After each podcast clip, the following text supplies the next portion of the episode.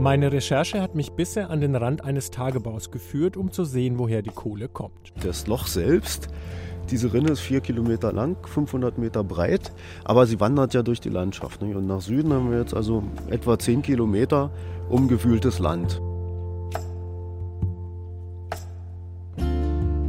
Dabei ist mir bewusst geworden, dass der Kohleabbau Jahrzehnte die Natur belastet. Sind die Bagger verschwunden, rutscht plötzlich die Erde. Ich habe mich gefragt, wer dafür bezahlt, wenn so ganze Landschaften zerstört werden. Eigentlich müssen die Konzerne dafür aufkommen und Geld zurücklegen. Aber die ganze Berechnung dieser Rückstellungspraxis ist intransparent, wissen eigentlich nur die Bergbaubetreiber. Auch die Behörden kontrollieren das aus unserer Sicht nur unzulänglich, weil sie teilweise auch nicht die Kapazitäten haben. Das heißt, die ganze Frage, sind die Rückstellungen in der ausreichenden Höhe kalkuliert, ist eine Frage, die die Öffentlichkeit nicht kontrollieren kann. Das ist ziemlich problematisch, zumal Deutschland Weltmeister bei der Förderung von Braunkohle ist. Die klimarelevanten und gesundheitsschädlichen Emissionen richten auf der ganzen Welt Schaden an. Das führt dazu, dass einerseits, das kennen wir alle, dass die Gletscher schmelzen, das führt zu einer Veränderung der Natur, das führt zu Wetterextremen, was vor allen Dingen ein Problem darstellt, also zu mehr Wirbelstürmen, zu mehr äh, Fluten etc. Und auf der anderen Seite zu mehr Dürre. Das heißt, es verschieben sich einfach die, wenn man so will, die, die, die Klimaphänomene, die Wetterphänomene und ähm, es kann dazu führen, dass der Meeresspiegel, es wird dazu führen, dass der Meeresspiegel steigt. Das wird Regionen unbewohnbar machen. Lektionen über Kohle und die Welt. Ein Podcast der Heinrich Böll Stiftung über die Zukunft fossiler Brennstoffe.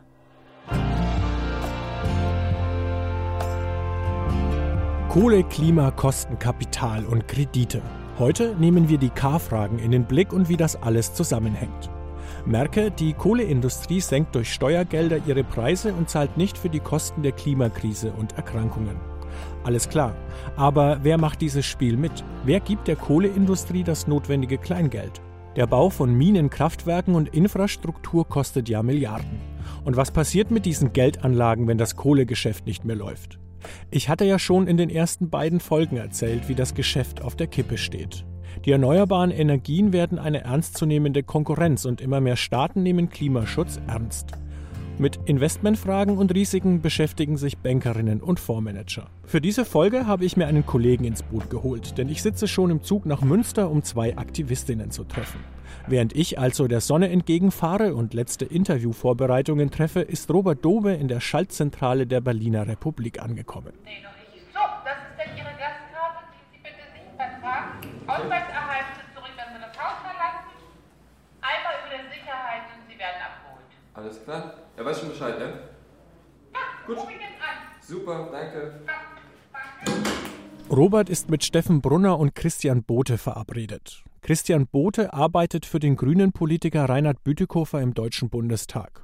Steffen Brunner ist wissenschaftlicher Mitarbeiter von Gerhard Schick, dem finanzpolitischen Sprecher der Fraktion Bündnis 90 Die Grünen im Bundestag. Die ersten Assoziationen mit Kohle sind ja Abbau von diesem Rohstoff, dann wird es verbrannt und dann kommt irgendwie Wärme irgendwo raus. Ja, Aber was hat das jetzt mit dem Finanzmarkt?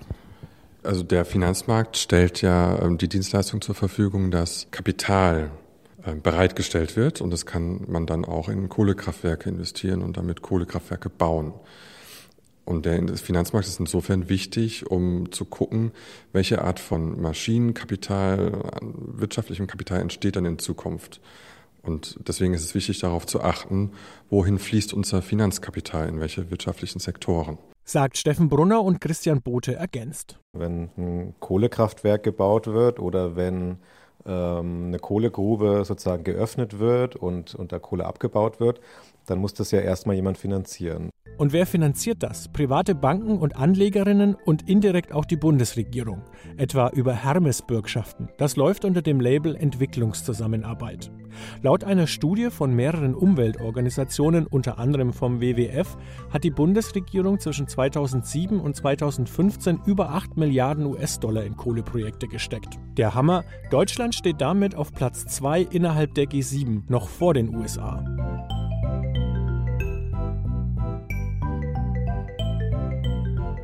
Wie passt das zusammen? Auf der einen Seite höre ich, dass die Zukunft den sauberen Energiequellen gehört. Auf der anderen Seite höre ich, dass privates und öffentliches Kapital weiterhin in fossile Energieinfrastruktur fließt. Steffen Brunner. Die Anreizsysteme im Finanzmarkt sind immer noch so, dass kurzfristiges Denken dominiert und eben nicht nachhaltiges Denken. Dass ähm, eher so investiert wird, dass man auf kurzer Frist einen guten Profit macht. Wir haben immer noch ein, ein Finanzmarktsystem, das hohe Risiken begünstigt. Man muss die K-Fragen auf der Zeitschiene betrachten. Goldman Sachs ist eine der größten und bekanntesten Investmentbanken. Die Analystinnen und Analysten von Goldman Sachs glauben, dass die große Zeit der Stein- und Braunkohle vorbei ist.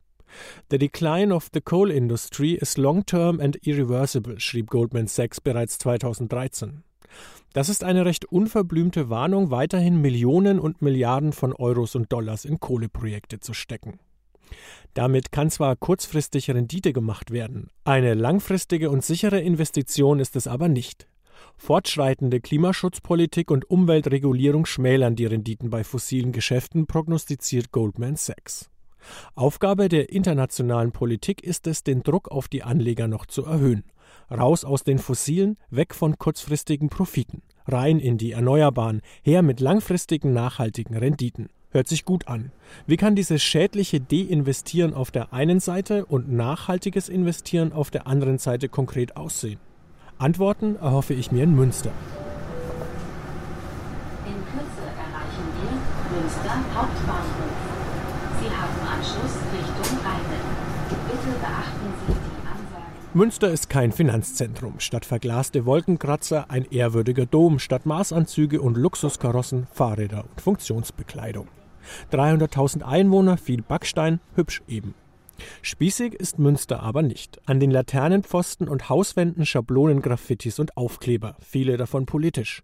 Und dazwischen entdecke ich einen, auf dem steht Fossil Free, frei von fossilen Brennstoffen. Ich bin Tine Langkamp, 32 Jahre.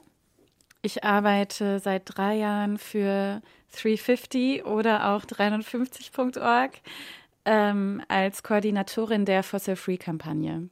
Die Fossil Free Kampagne bzw. 350.org wurde 2007 von Bill McKibben gegründet.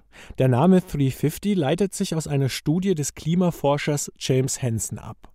Dort steht, dass die Kohlenstoffdioxidkonzentration 350 Teile pro Millionen nicht übersteigen darf, wollen wir das 2-Grad-Ziel erreichen. Die Klimaschutzorganisation hat das ehrgeizige Ziel, dass kein Geld mehr in den Finanzmarkt mit fossilen Brennstoffen gesteckt wird und mehr noch. Es sollen auch alle Gelder aus dem Sektor abgezogen werden. Divestment nennen das die Experten.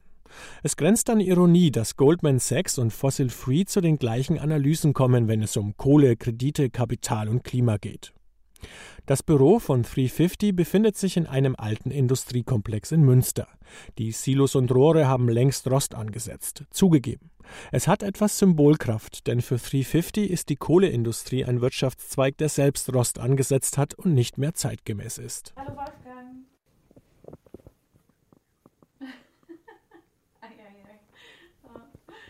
Ja, cool. Aber so vom Design äh, sieht das auch super aus. Bevor Tine Langkamp und ich loslegen, klingelt erst einmal ihr Telefon. Als Koordinatorin bei 350 Deutschland ist sie die Ansprechpartnerin für die lokalen Gruppen. Am Wochenende steht eine Demo an, die noch besprochen werden muss. Ich nutze die kurze Wartezeit, mich im Büro umzuschauen. Neben einem Plakat zu Ende Gelände in der Lausitz hängt an der Wand ein Zeitungsausschnitt aus dem Wirtschaftsteil der Zeit. In dem Artikel Holt das Geld daraus ist ein Bild zu sehen, auf dem ein Demonstrant ein Schild in die Kamera hält. Divest steht drauf. Tine Langkamp setzt sich wieder zu mir und erklärt. Divestment ist das Gegenteil von Investment, also der Abzug von Geldern aus Finanzanlagen, ähm, Aktien, Anleihen, Mischfonds. Tine Langkamp kam 2012 in den USA mit der Divestment-Bewegung in Kontakt. Und das hat mich super fasziniert und ich habe gedacht, wow, das ist eine richtig gute Taktik. Also einmal ist sie dezentral anwendbar, also immer da, wo ich gerade lebe, kann ich aktiv werden. Zweitens richtet es sich nicht nur gegen ein äh, Konzern wie RWE, sondern ähm, gegen eine gesamte Industrie, die verantwortlich ist für den Klimawandel. Und das hat mich total gepackt. Zurück in Deutschland hat sie sich damit befasst, wie man Divestment nach Deutschland bringen kann. 2013 schließlich entschied sich die Organisation, das Konzept nach Europa zu bringen und warb dafür mit einem YouTube-Video. I've had a long time to write and speak and think about this gathering climate crisis. And in the last few years, I've become something of an activist too. Along with my friends at 350.org and with people all over the planet, we've marched and we've rallied. Now we're ready for the most important step yet. Beginning in October, we're traveling across Europe. We're calling this roadshow the Fossil Free Europe Tour. Zur Erinnerung, das Ziel des Paris-Klimaabkommens ist es, die Erderhitzung auf unter 2 Grad zu beschränken. Um das zu schaffen, dürfen bis 2050 nur noch knapp 600 Milliarden Tonnen CO2 emittiert werden. Das ist unser Kohlenstoffbudget. Wir ähm, werden innerhalb von weniger als zwei Jahren unser Kohlenstoffbudget aufgebraucht haben und dann werden wir eine Erderwärmung von 1,5 Grad haben. Das ist das für das Überleben von manchen Inselnationen ist das katastrophal. Das ist für äh, Extremwetterereignisse auf der Welt ist das katastrophal. Das ist für die Landwirtschaft katastrophal. Das ist für ähm, äh, Fluchtursache Klimawandel katastrophal. Und äh, wir haben nur noch so wenig Zeit.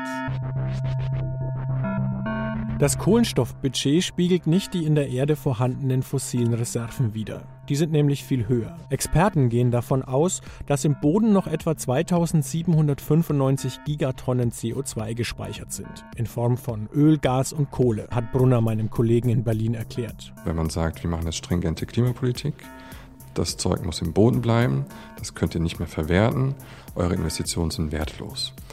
Und das wäre dann das Platzen der Kohlenstoffblase am Finanzmarkt, wenn es dann viele Banken und Versicherungen und große institutionelle Investoren gibt, die darin investiert waren und über Nacht ihre Anlagen an Wert verlieren, dann könnte das auch die Stabilität des Finanzsystems gefährden. In der Finanzwelt und in Aktivistinnenkreisen spricht man von Stranded Assets, zu Deutsch gestrandete Investitionen. McKinsey und der Carbon Trust berechneten, dass eine Umsetzung der Klimaziele von Paris den Börsenwert von fossilen Energiekonzernen um bis zu 40 Prozent reduzieren könnte. Hier müssen Konzerne und Anleger gegensteuern, um eine besondere Form der Finanzblase zu verhindern, die Kohlenstoffblase. Wikipedia über Spekulationsblasen. Als Spekulationsblase oder Finanzblase wird eine Marktsituation bezeichnet, in der die Preise eines oder mehrerer Handelsgüter oder Vermögensgegenstände bei hohen Umsätzen über ihrem inneren Wert liegen. Wir wollen nicht, dass diese Blase platzt und dass dann auf einmal alle Anleger, wo ja auch große Anleger dabei sind, institutionelle Anleger wie eben Krankenkassen, Pensionskassen, Banken und so weiter. Wir wollen da ähm, nicht, dass es ja zu einer großen Krise kommt durch das Platzen dieser Blase, sondern wir wollen ja deswegen frühzeitig darauf hinweisen, dass es eben für diese Unternehmen in der jetzigen Form eigentlich keine Zukunft mehr gibt. Deswegen müssen Tine Langkamp und ihre Mitstreiter die Unternehmen nicht direkt angehen. Es reicht jene zu sensibilisieren, die ihre Gelder in diese Unternehmen investiert haben. Und das ist sicherlich ein Gedanke, der diese Bewegung auch stärkt, weil dadurch ganz andere Akteure mit ins Boot geholt werden. Auf einmal sind auch Investoren und Finanzmarktakteure äh, können mit in unserer Bewegung aktiv werden auf ihre Art und Weise. Und das ist, äh, ist sicherlich eine Stärke. Mittlerweile denken Anlegerinnen um. 2016 verabschiedete sich der Versicherer Allianz von fossilen Energieträgern, also so halb. Denn die Hermes-Bürgschaften wickelt die Allianz trotzdem im Auftrag der Bundesregierung ab. Die Rockefeller Stiftung, deren Vermögen wesentlich auf fossilen Energieträgern beruht, bekannte sich schon 2014 zum Ausstieg aus dem Öl- und Kohlegeschäft. Ein Erfolg für die Divestment-Bewegung. Trotz Divestment-Kampagnen wird den Unternehmen so schnell nicht die Kohle ausgehen. Das geht aber gar nicht, weil diese Industrie so wahnsinnig reich ist. ähm, und ähm, das hat eben auch die Oxford University untersucht und gezeigt, dass die Divestment-Kampagnen auf einer gesellschaftlich-moralischen Ebene funktionieren und nicht so sehr auf der finanziellen.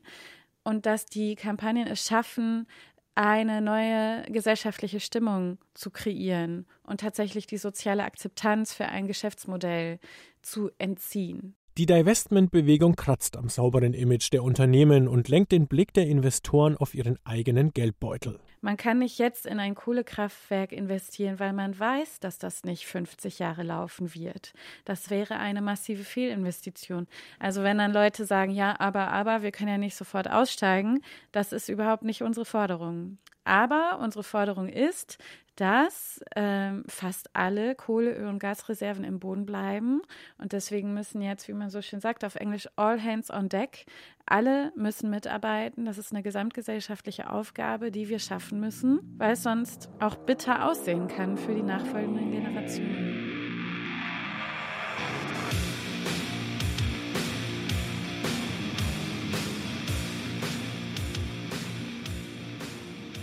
In Deutschland engagieren sich 26 Gruppen dafür, dass Universitäten und Städte ihr Geld aus dem fossilen Sektor abziehen. 2016 hat sich beispielsweise Berlin entschlossen, die Pensionsrücklagen seiner Beamtinnen aus fossilen Energien abzuziehen. 800 Millionen Euro werden nun nach ökologisch-ethischen Kriterien umgeschichtet. Berlin ist damit das erste Bundesland, das sich zum Deinvestieren entschieden hat. Vorreiter beim Divestment ist Münster. Als erste Stadt in Deutschland haben die Verantwortlichen ihre Investitionen komplett aus fossilen Energieträgern zurückgezogen.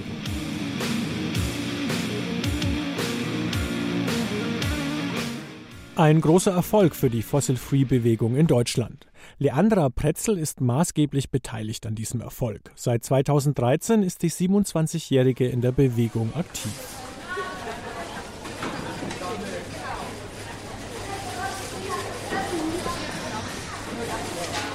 Divestment heißt auch Leute überzeugen und Unterschriften sammeln. Divestment, Investment, Kohle, keine Schlagwörter, um Leute in der Fußgängerzone vom Hocker zu hauen. Also ein beliebter Satz, den man zum Beispiel sagen kann, ist, ja, wussten Sie eigentlich, dass wenn wir den katastrophalen Klimawandel aufhalten wollen, müssen 80 Prozent der bekannten Kohle, Öl und Gasreserven unter der Erde bleiben und dürfen nicht gefördert werden. Und dann ist vielleicht erstmal so, aha, ach wirklich, das wusste ich ja gar nicht. Und dann kann, kann man erklären halt, warum, wer dafür verantwortlich ist, dass diese Unternehmen, die äh, die ähm, Kohle, Öl und Gas fördern, davon profitieren und dass öffentliche Institutionen, die halt sozusagen indirekt finanziell unterstützen und dass sie das ja eigentlich nicht machen sollten mit ihrem öffentlichen Auftrag. Und äh, so kann man das dann auch mit ein bisschen Übung eigentlich ganz gut runterbrechen. Jährlich geben die Energieunternehmen Milliarden aus, um neue Vorräte zu finden. Dazu nutzen sie unter anderem das Geld, das sie an der Börse verdienen. Investoren tragen insofern eine Mitschuld an der Klimakrise. In Münster wurden sich die Akteure ihrer Verantwortung schnell bewusst. Gerade einmal ein Jahr verging, bis die Stadt Münster sich zum Deinvestieren entschlossen hat. Davor war viel Überzeugungsarbeit notwendig, erinnert sich Pretzel. Das erste Argument, was man hört, ist erstmal, nee, solche Geldanlagen haben wir nicht. Und äh, das zweite Argument, was dann oft kommt, ist, ja, aber das ist ja so wenig, das lohnt sich ja gar nicht. Oder es ist halt, äh, es ist zu teuer und zu riskant, das umzuschichten. Das sind immer die Argumente und die einem da in der ersten Zeit so entgegenkommen und das ist natürlich sehr schwierig, die dann auszuräumen. Münster hat zwei Vorbeteiligungen mit rund 60 Millionen Euro. Das ist erstmal nicht viel und sicher nur ein Tropfen auf den heißen Stein.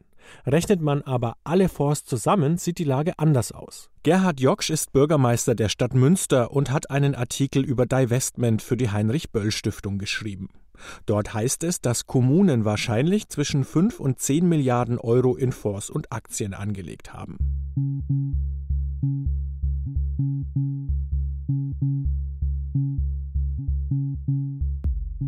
Essen ist ein Beispiel dafür, dass Kommunen viel Geld durch Investitionen in Kohleunternehmen verlieren können.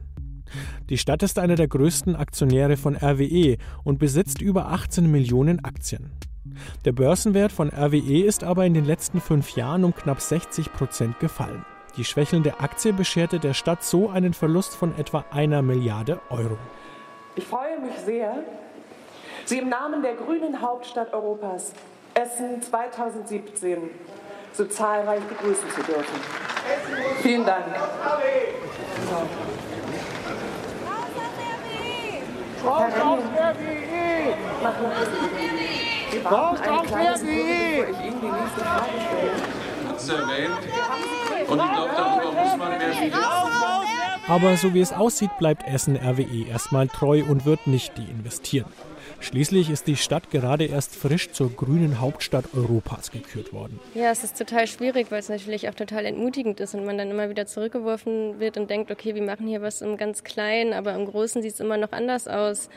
Aber ja, ich versuche mir dann immer wieder zu sagen, dass, dass man halt einfach klein anfangen muss und dass man nicht direkt die ganz großen Fische halt auch irgendwie angeln kann, sondern dass wir halt vor Ort das machen, was wir können und halt in, unserer, in unserem Kreis, in unserem Umkreis eben das machen, was wir leisten können. Und das, was schön ist auf dieser kleineren, der kommunalen Ebene, da hat es super geklappt, dass äh, Münster eine Vorlage gemacht hat. Münster war ja die erste Divestment-Entscheidung in Deutschland. Und äh, die haben sich dann direkt für eine Reihe von ethisch-ökologischen Anlagekriterien entschieden und haben gleichzeitig auch Atomenergie ausgeschlossen und Waffen und Kinderarbeit und genmanipulierte Pflanzen. Und das ist was, was auch äh, andere Kommunen aufgenommen haben, also Stuttgart und Berlin, ähm, und das teilweise auch noch weitergeführt haben. Und ich denke, dass wir da in Deutschland auch eine Chance haben, insgesamt über äh, ethisch-ökologische Investments zu sprechen und nicht nur über fossile Brennstoffe. Und das ist ziemlich cool.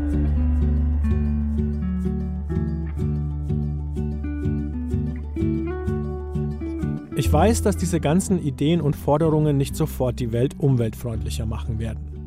Es wird noch lange Investorinnen und Anleger geben, denen es ziemlich egal ist, was mit der Kohle passiert. Waffengeschäfte, Kinderarbeit, Umweltzerstörung, Hauptsache Rendite. Der grüne Finanzmarkt ist alles andere als ausgereift. Gleichwohl. Es sind erste Schritte in eine Welt ohne fossile Energieträger. In der nächsten Folge bin ich in der Lausitz, um zu erfahren, wie sich der Widerstand gegen die Kohle organisiert hat und was es bringt zu demonstrieren. Und ich werde erzählen, wie eine Welt ohne Kohle aussehen kann, auch dort, wo jetzt noch Bagger stehen. Just Transition, der gerechte Ausstieg beschäftigt mich in der letzten Folge.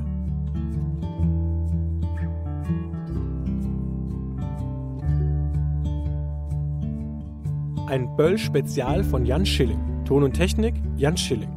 Musik Scott Gretton, Pottington Bier, Dejan Ki und Tri Tachion. Redaktion Stefanie Groll. Das war der dritte von sechs Teilen einer Podcast-Reihe über Kohle und die Welt. Sie können alle Episoden abonnieren oder bei Soundcloud, Deezer und Spotify hören. Suchen Sie einfach nach Böll Spezial.